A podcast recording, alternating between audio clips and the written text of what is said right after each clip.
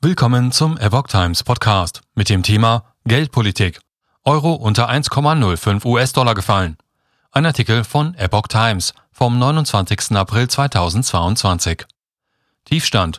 Zum ersten Mal seit 2017 ist die Währung der Europäischen Wirtschafts- und Währungsunion unter 1,05 US-Dollar gefallen. Der Euro steht schon länger unter Druck.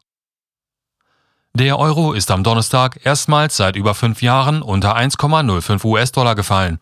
Im Tief kostete die Gemeinschaftswährung 1,0472 Dollar. Dies war der niedrigste Stand seit Januar 2017.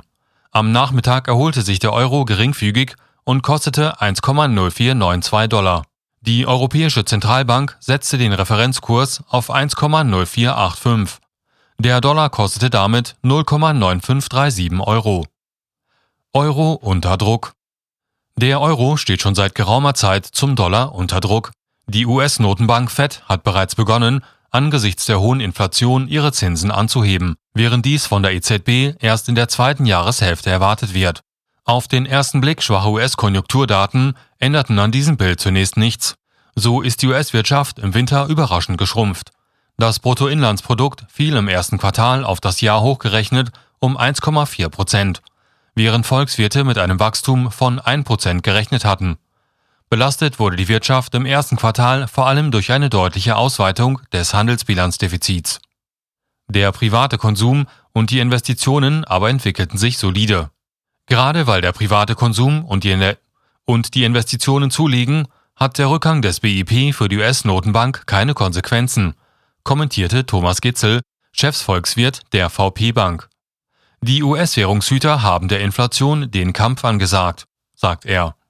Schon in den kommenden Wochen werde die Fed erneut die Zinsen anheben. Der Druck auf die Europäische Zentralbank, die Zinsen bald anzuheben, wächst.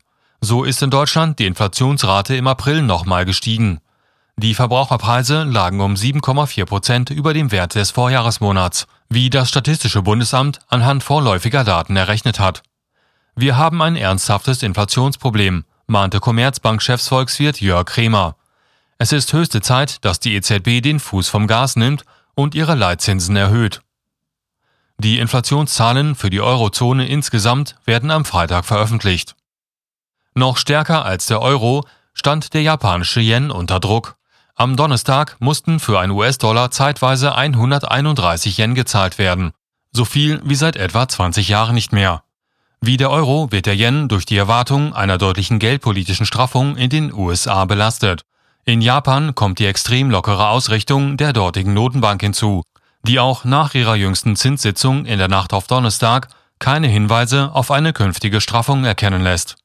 Zu anderen wichtigen Währungen legt die EZB die Referenzkurse für einen Euro auf 0,84350 britischen Pfund, 1,3713 japanische Yen und 1,0216 Schweizer Franken fest. Die Feinunze Gold kostete am Nachmittag in London 1885 Dollar. Das waren 80 Cent weniger als am Tag zuvor.